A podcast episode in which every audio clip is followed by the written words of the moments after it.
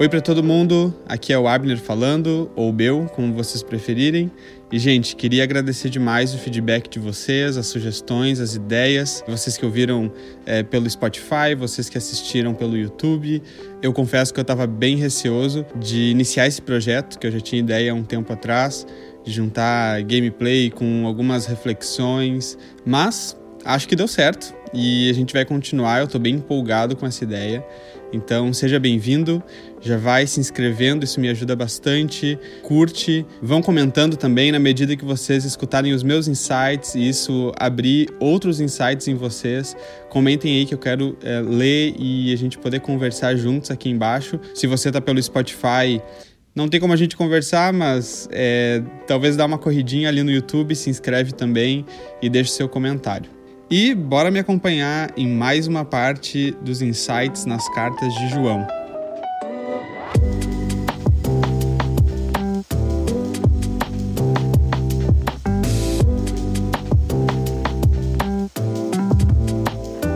Bom, a gente está então nessa segunda parte, a gente está no capítulo 1, no primeiro episódio, a gente conversou um pouco sobre os quatro primeiros versículos de 1 João, capítulo 1.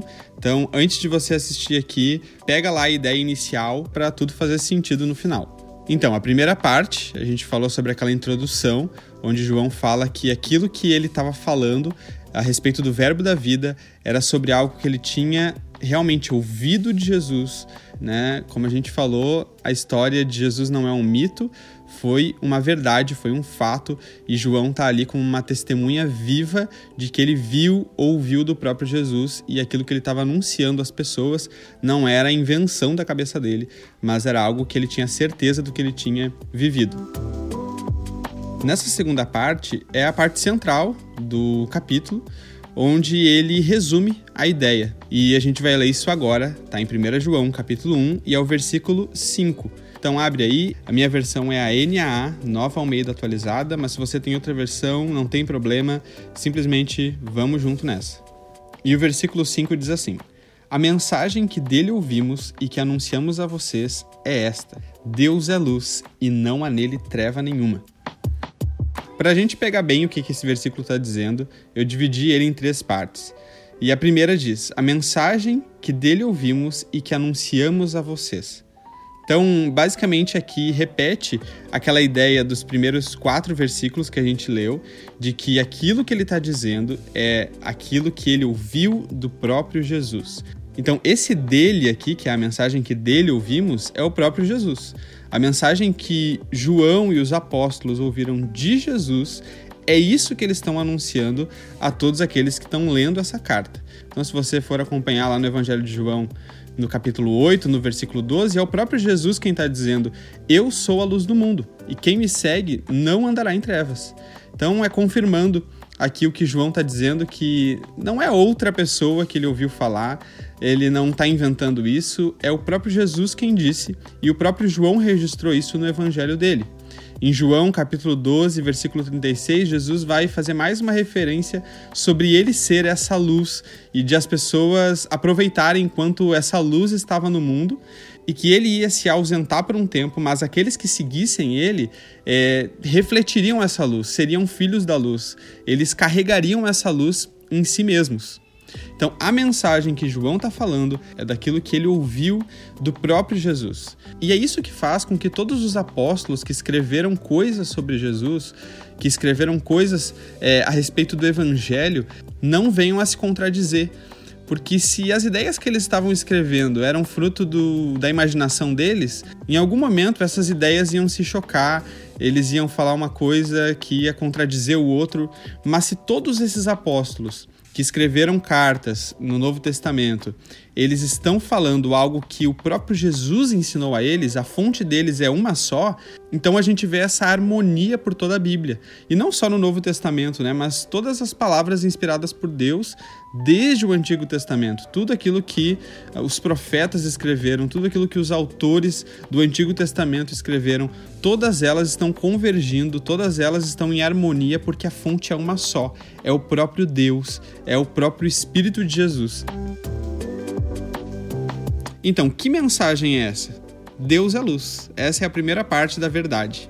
E isso faz total referência de novo ao evangelho que o próprio João escreveu lá no capítulo 1, fora o capítulo 8 que a gente já falou que Jesus diz de si mesmo ele ser a luz. No capítulo 1 do evangelho de João, a gente vai ler rapidinho, começa assim: No princípio era o verbo, e o verbo estava com Deus, e o verbo era Deus. Ele estava no princípio com Deus. Todas as coisas foram feitas por ele, e sem ele nada do que foi feito se fez. A vida estava nele, e a vida era a luz dos homens. A luz resplandece nas trevas, e as trevas não prevaleceram contra ela.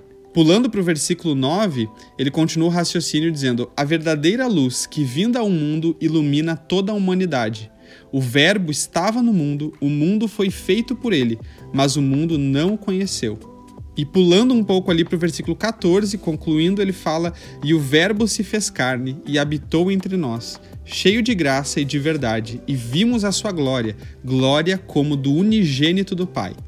Então, basicamente, esse verbo, ele estava com Deus, ele era Deus, né? E ele está se referindo à pessoa de Jesus. O verbo aqui é a palavra, né? E Jesus, em vários outros momentos, ele vai ser referenciado na Bíblia como a palavra de Deus. A gente vê isso em Apocalipse, a gente vê isso aqui em João, quando ele está fazendo essa referência entre aquele que está com Deus e que também é Deus. E ele veio ao mundo, esse mundo que foi criado por ele, as pessoas que estavam nesse mundo também criadas por ele, não o receberam, né? Ele foi rejeitado no primeiro momento. Então, esse Jesus que João viu, que João ouviu, que João tocou, João está dizendo que esse Jesus é o próprio Deus. Para nós, talvez, isso é algo bem comum a gente dizer, tá, Jesus é Deus. Mas tem noção do impacto que essa verdade gerou para os ouvintes de João, para os ouvintes do próprio Jesus, a afirmação de que ele era um com o Pai, de que ele era o próprio Deus e que esse Deus, criador dos céus e da terra, na pessoa de Jesus, se fez carne e estava ali como um ser humano, habitando entre os seus, habitando entre a sua própria criação, e ele era a própria luz do mundo. Não há outra luz no mundo que não seja a luz de Jesus. Não existe outra coisa que possa ofuscar a luz de Jesus, porque ele é a própria e vamos entrar aqui agora numa área que eu tenho até um pouco de medo de entrar, que é o que cientificamente a gente pode entender como luz. Por que, que eu tenho medo de entrar? Porque eu sou péssimo em ciências, eu sou péssimo em exatas. Eu curto quando a ideia começa a ser discutida mais na área da filosofia, quando a gente começa a dar uma viajada, aí eu curto entrar no assunto. Mas essa parte mais de exatas, assim, eu sou péssimo matemática. Deixa eu contar para vocês. Na sétima e na oitava série, eu tive que fazer aula particular simplesmente para eu conseguir tirar uma nota na média. Assim, é, não sei como é que funciona no colégio de vocês, mas no colégio onde eu estudava, as notas eram A, B, C, D e E. Tá? Cada letra dessa correspondia a alguma nota ali, algum número uh, de avaliação. A letra C era a média, tipo assim, 7. E eu sempre tirei D, sempre tirei D em matemática nas provas. Eu tive que fazer aula particular simplesmente para tirar C. Então, cara, eu sou muito ruim. Química piorou. Eu tirava E sempre. E, E, E, E, E. Aí no final do ano eu consegui tirar um D né? Que ainda assim é abaixo da média, mas eles me passaram, acho, porque, sei lá, viram alguma evolução em mim e aí consideraram esse pequeno avanço para eu ser aprovado. Física, física eu curti até um pouquinho. É até interessante que eu ia um pouquinho melhor, porque física sempre tem a historinha, né?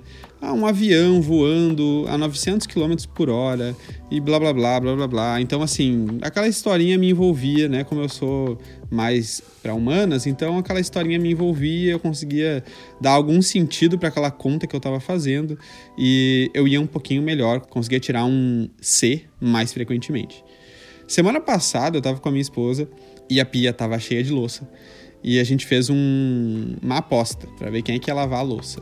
E ela, bem esperta, né, sabendo das minhas fragilidades, propôs o seguinte: vamos fazer uma conta de divisão de cabeça. E a pessoa que chegar mais perto, né, ou que acertar, é a que está isenta de lavar a louça. Quando ela propôs a conta, eu pensei, tá, vai ser um número aleatório, vai ser difícil para nós dois. Tudo bem que eu saí um pouquinho mais atrás, mas, poxa, é uma conta de divisão de cabeça de um número aleatório, então ela também vai demorar um pouquinho, talvez eu ganhe vantagem nisso.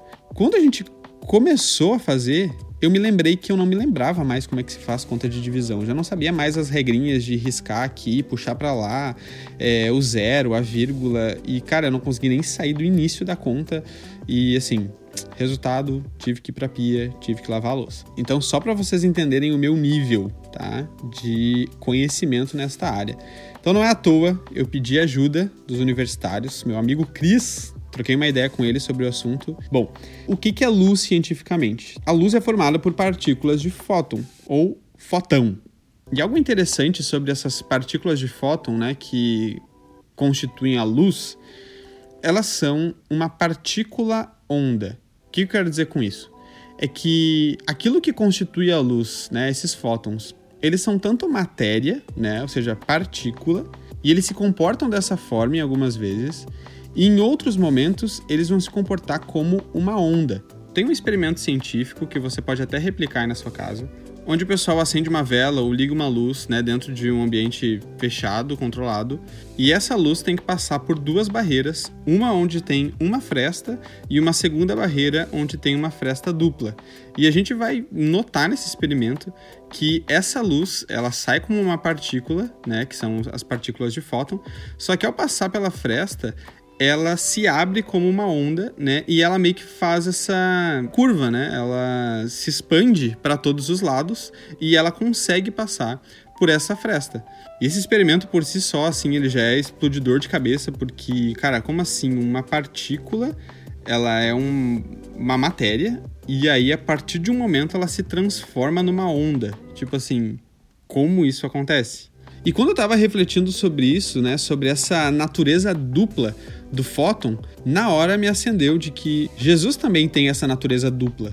Né? Assim como o fóton é uma partícula e ao mesmo tempo é uma onda, Jesus também comporta então essas duas naturezas em si, assim como o Evangelho de João no capítulo 1 está dizendo, né, de que Jesus é tanto o verbo, esse elemento transcendente e não palpável, quanto ele é carne. Então eu achei demais quando eu estava refletindo sobre isso e ver que a palavra não poderia usar um exemplo melhor, né, de quem Deus é, do que realmente luz.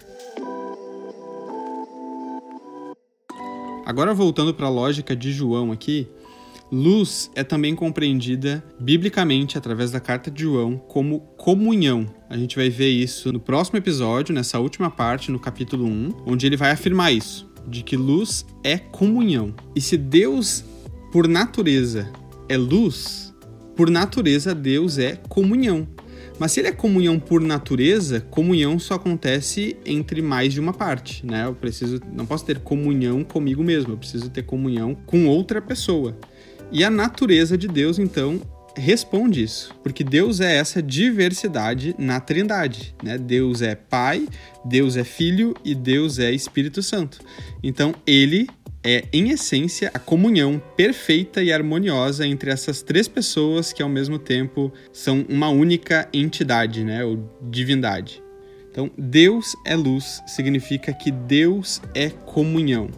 E o mais legal de tudo isso é que essa comunhão está disponível a nós. Não é simplesmente uma comunhão entre a Trindade, mas o amor de Deus transborda para fora dessa trindade e ele alcança, alcança pessoas como eu e você e nos convida a participar dessa comunhão e a ser luz juntamente com ele.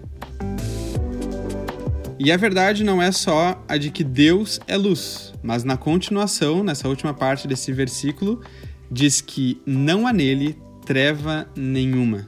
Então, vamos fazer o seguinte: se a gente entendeu que luz é comunhão, a luz é um ambiente onde o amor transborda, onde o amor flui harmoniosamente. As trevas é o oposto da luz, ou as trevas, se for falar cientificamente, é a ausência da luz, é a ausência dessa comunhão, é a ausência desse amor. Então, trevas seria o ódio, seria a desunião, a divisão, a separação, e isso, sem dúvidas, não existe em Deus dele e nele em si mesmo só é nutrido o amor. Não tem trevas, não tem dark de jeito nenhum em Deus. Tá? Você que assistiu aí Dark nessa última semana, né? Estreou a terceira temporada. A gente viu bastante essa coisa da rixa, né, entre luz, trevas, essa separação, esses mundos opostos, essa briga constante. Em Deus não existe isso. Em Deus não existe guerra, em Deus não existe conflito, em Deus só existe um ambiente de amor da onde flui comunhão. Mas aí entra algo muito interessante da parte da natureza de Deus como luz, que é o fato de não haver escuridão em Deus, de que nele não existe trevas e de que ele de forma alguma produz essas trevas, isso não anula o poder da luz de Deus brilhar na escuridão, fora dele. Né? A escuridão não habita em Deus, mas a luz de Deus tem poder para entrar e dissolver qualquer escuridão. Quando a gente muitas vezes se coloca nesse lugar de conflito, de desunião, de divisão, certamente Deus não compactua com isso, mas eu tenho uma boa notícia para te dar. A luz de Deus, ela vai até esse ambiente e ela dissolve qualquer rixa, qualquer separação, qualquer briga e faz dali, de forma milagrosa e surpreendente, haver luz. Assim como ele fala lá em Gênesis, no capítulo 1, haja luz no meio da escuridão na sua vida, independente de o quão escuro está, Deus pode dizer haja luz e ele tem poder para dissipar toda a escuridão que talvez esteja te envolvendo. Né? Ao invés de você pensar assim, poxa, Deus é luz e não há nele treva nenhuma, então, caraca, Deus não quer nem saber de trevas, eu sou uma pessoa que tô entrevada, eu tô rodeado de pensamentos, de motivações voltadas para a escuridão, então Deus vai tacar fogo em mim e não existe esperança. Cara, pelo contrário, o fato de que não há em Deus treva nenhuma, isso é uma esperança de que existe um refúgio, existe um lugar onde eu posso encontrar luz. E por nele não haver trevas, isso não significa que a luz dele não pode alcançar pessoas nas trevas. Cara, Deus é demais. Essa mensagem que João ouviu do próprio Jesus. Deus é luz. Jesus é a luz a luz dele, a palavra dele tem poder para limpar você de toda a escuridão que você se encontra. Então, corre para Jesus, ele é a esperança. Esse foi o insight dessa semana. Se você gostou dessa palavra, curte, não se esqueça de se inscrever no canal, ativar o sininho para receber a notificação. Mas saiba que toda sexta-feira a gente vai estar postando um episódio tanto no YouTube quanto no Spotify, se você quer só escutar e curtir por áudio. Deixe um comentário sobre a parte que você achou mais interessante e não esquece de compartilhar isso com pessoas que você sabe que precisam escutar. Então a gente se vê na próxima semana. Um abraço, falou!